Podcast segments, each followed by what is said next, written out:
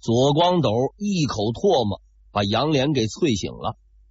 杨连终于明白自己犯下了一个不可饶恕的错误。皇长子还在宫内，一旦李选侍掌握了皇长子，号令群臣，到时候他们这几个顾命大臣必定是死无葬身之地。但是事已至此，只能是明天再说。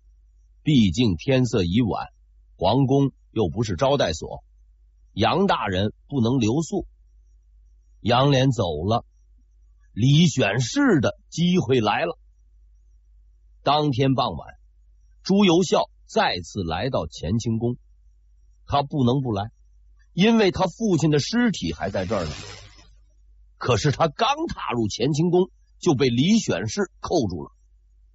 眼看顾命大臣们就要完蛋，王安又出马了。这位太监可谓是智慧与狡诈的化身，他挺身而出，去和李选侍交涉。按说李小姐被人家抢过一次，总该长点记性。可是王安几番忽悠下来以后，李选侍哎，竟然又交出了朱由校。这是个很难理解的事儿，要么是李小姐太弱智，要么就是王太监太聪明。无论如何，最终的结果是李选侍失去了一个机会，最后的机会。因为第二天杨连将发起最为猛烈的进攻。九月初二，吏部尚书周家默。和御史左光斗同时上书，要求李选侍搬出乾清宫。这是一个十分聪明的战略，因为乾清宫是皇帝的寝宫，只要李选侍搬出去，他将无法制约皇帝，失去所有政治能量。但要赶走李选侍，自己动手是不行的。毕竟这个人还是后妃啊，拉拉扯扯的那成何体统？经过商议，杨连等人统一意见，让他自己走。左光斗主动承担了这个艰巨的任务。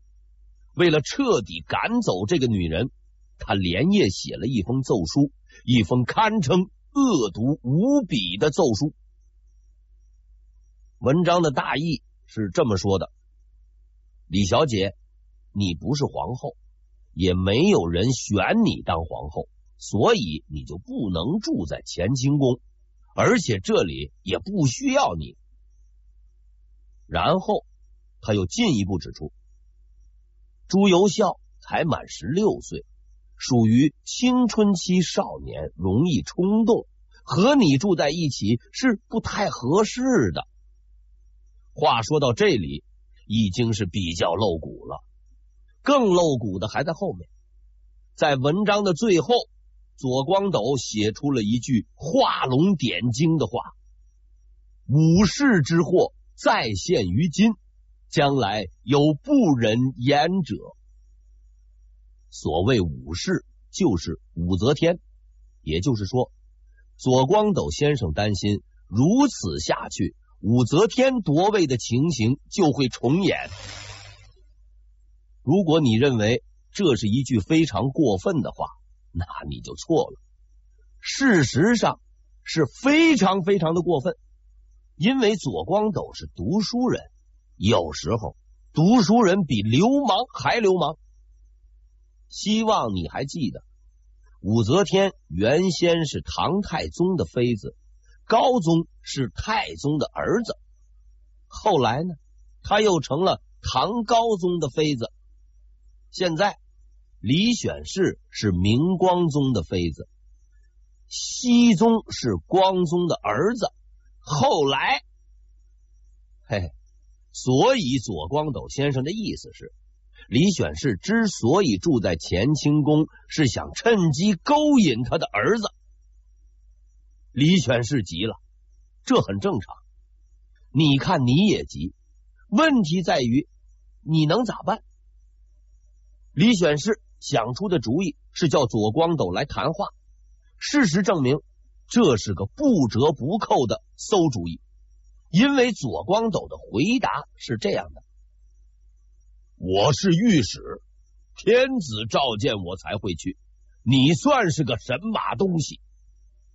九月初三，左光斗的奏书终于送到了皇帝的手中，可是皇帝的反应并不大，原因简单，他看不懂。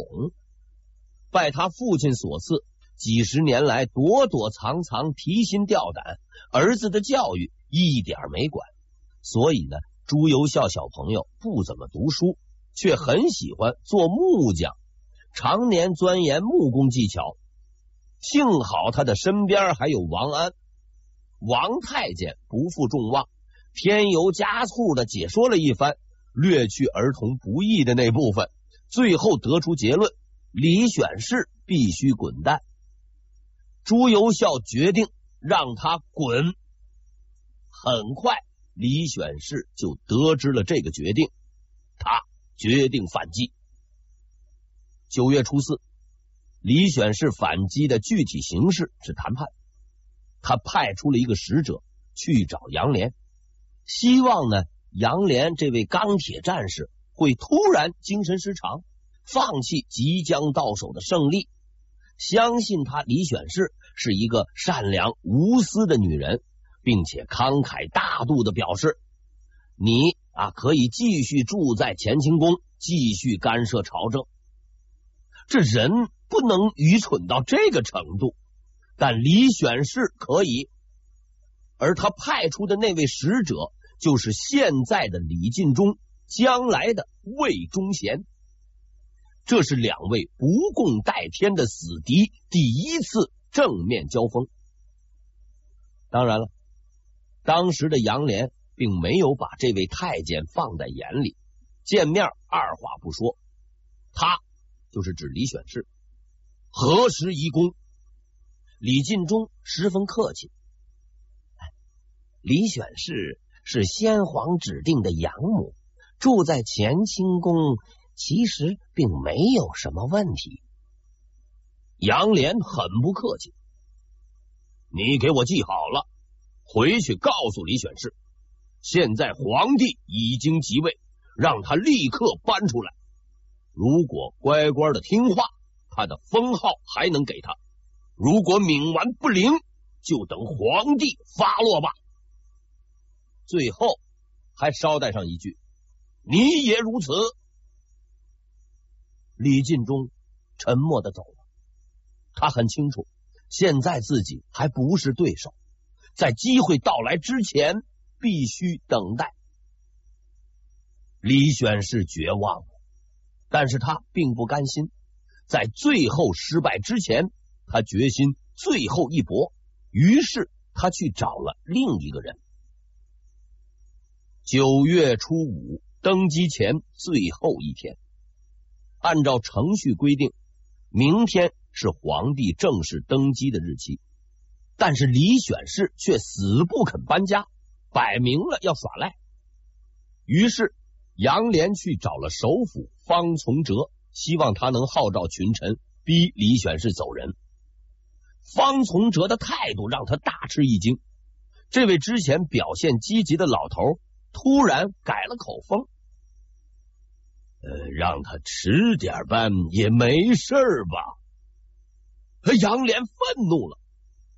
明天是皇上登基的日子，难道让皇上躲在东宫，把皇宫让给那个女人吗？方从哲保持沉默。李选侍终于聪明了一次，不能争取杨连，就争取别人，比方说。方从哲在这最后的一天里，杨连不停的到内阁以及各部游说，告诉大家伙形势危急，必须立刻挺身而出。整整一天呐，即使遭遇冷眼，被人讥讽，他依然不断的说着，不断的说着。最终，许多人被他打动，并在他的率领下来到了宫门前。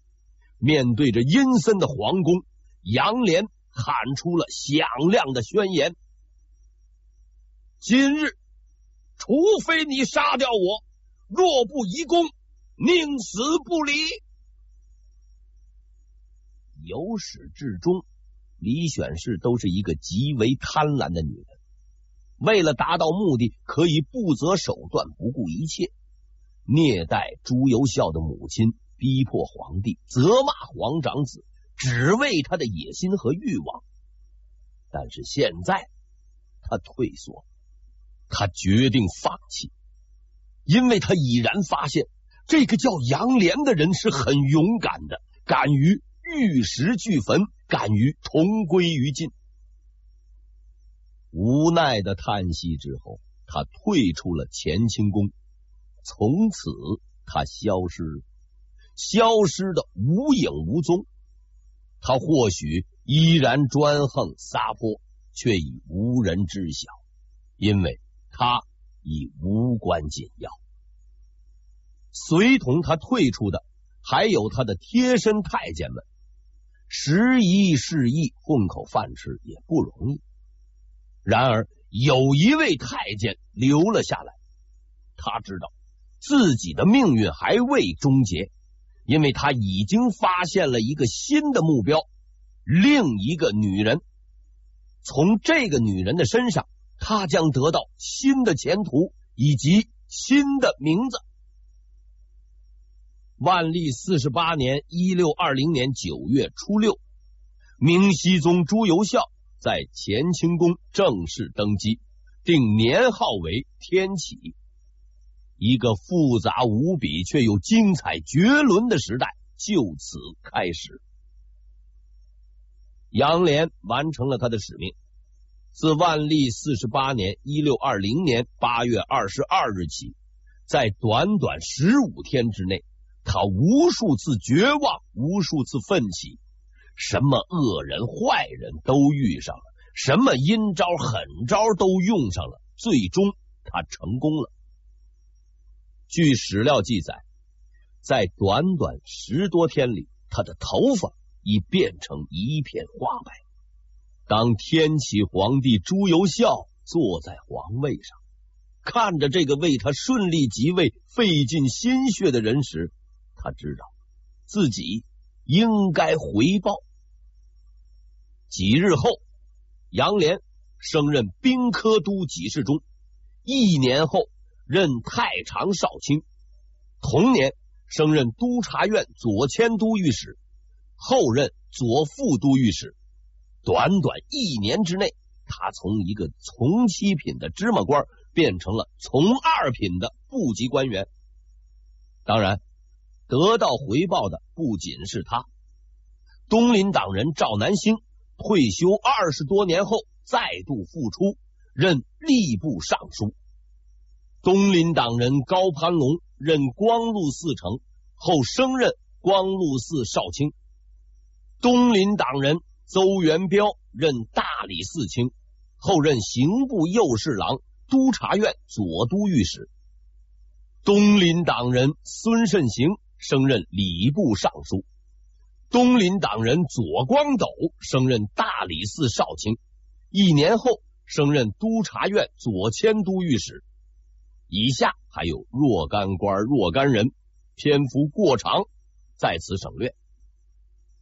小的时候，老师曾经告诉我，个人是渺小的，集体才是伟大的。现在我相信了，当皇帝的当皇帝。升官的升官，滚蛋的滚蛋，而那个曾经统治天下的人，却似乎已被彻底遗忘。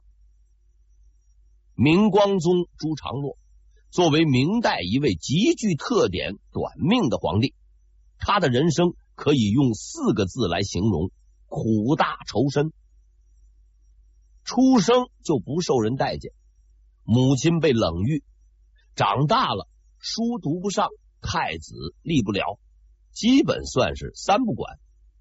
吃穿住行级别很低，低到连刺杀他的人都只是个普通农民，拿着根木棍就敢往宫里闯。好不容易熬到了登基，还要被老婆胁迫，忍了几十年，放纵了一回，身体搞垮了。看医生遇见了蹩脚庸医，想治病吃几粒仙丹，结果呢还真成了仙了。更搞笑的是，许多历史书籍到了他这儿，大都只讲三大案，什么郑贵妃、李选侍啊，基本上没他什么事儿。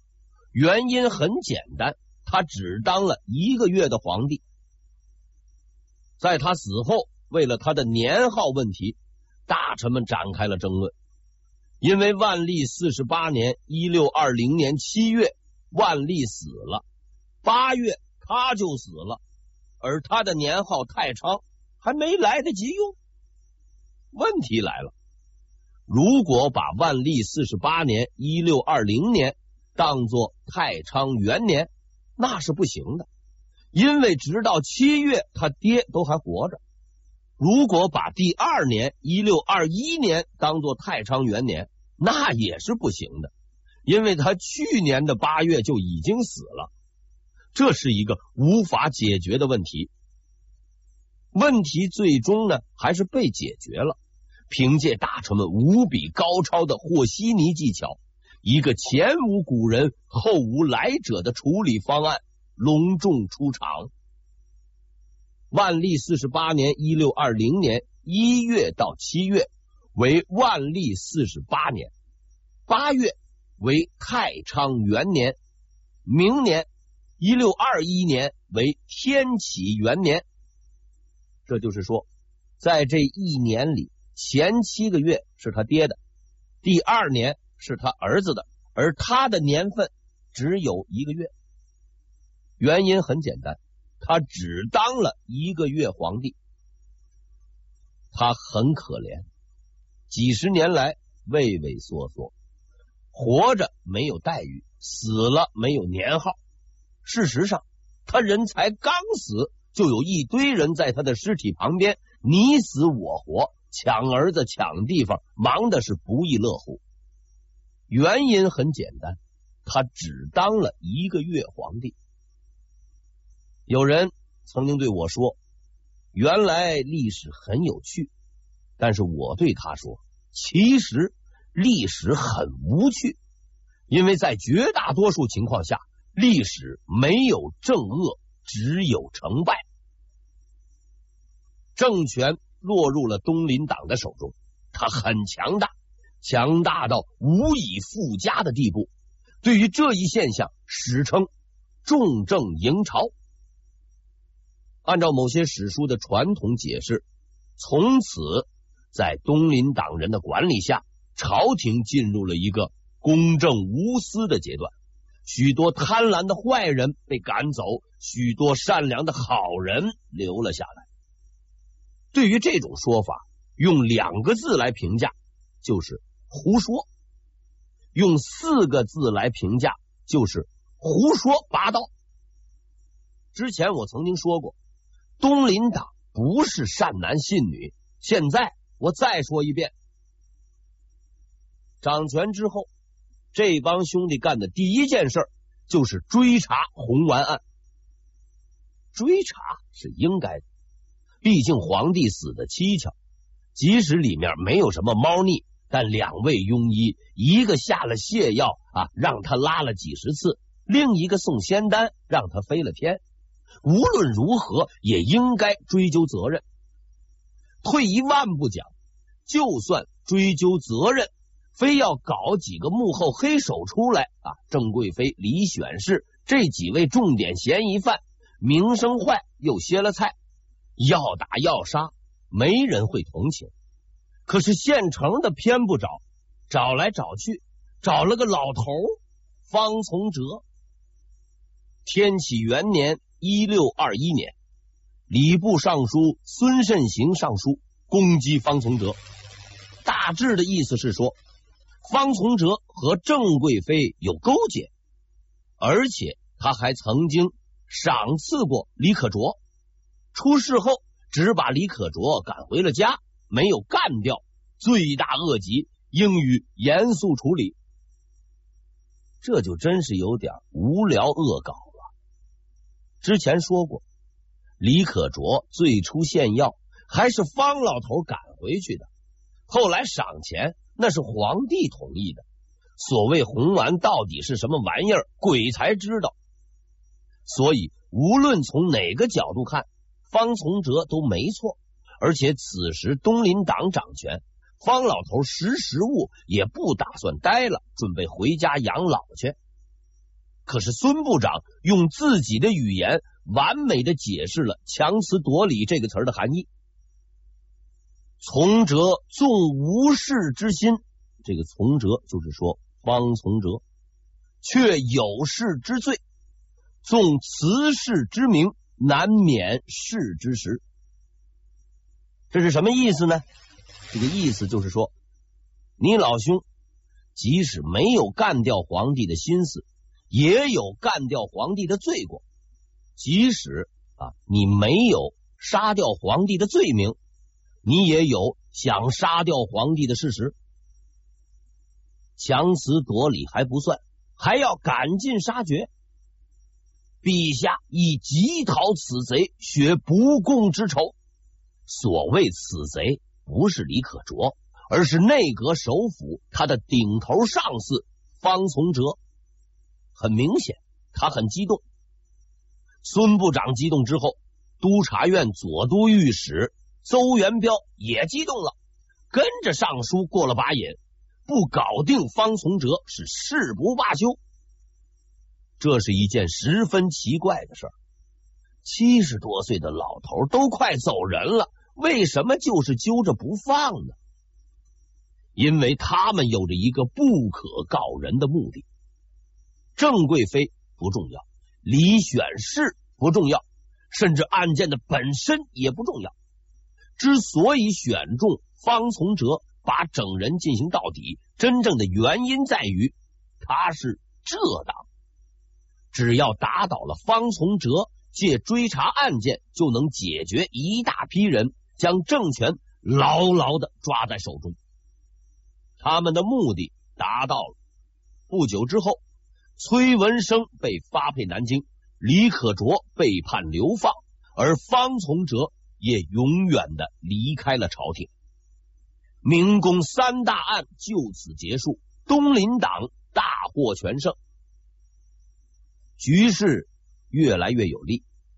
天启元年（一六二一年）十月。另一个重量级人物回来了，这个人就是叶向高。东林党之中最勇猛的是杨连，最聪明的就是这位仁兄了。而他担任的职务是内阁首辅。作为名闻天下的老滑头，他的到来标志着东林党进入了全盛时期，内忧已除，现在必须。解决外患，因为他们得知了这么一个消息：沈阳失陷了。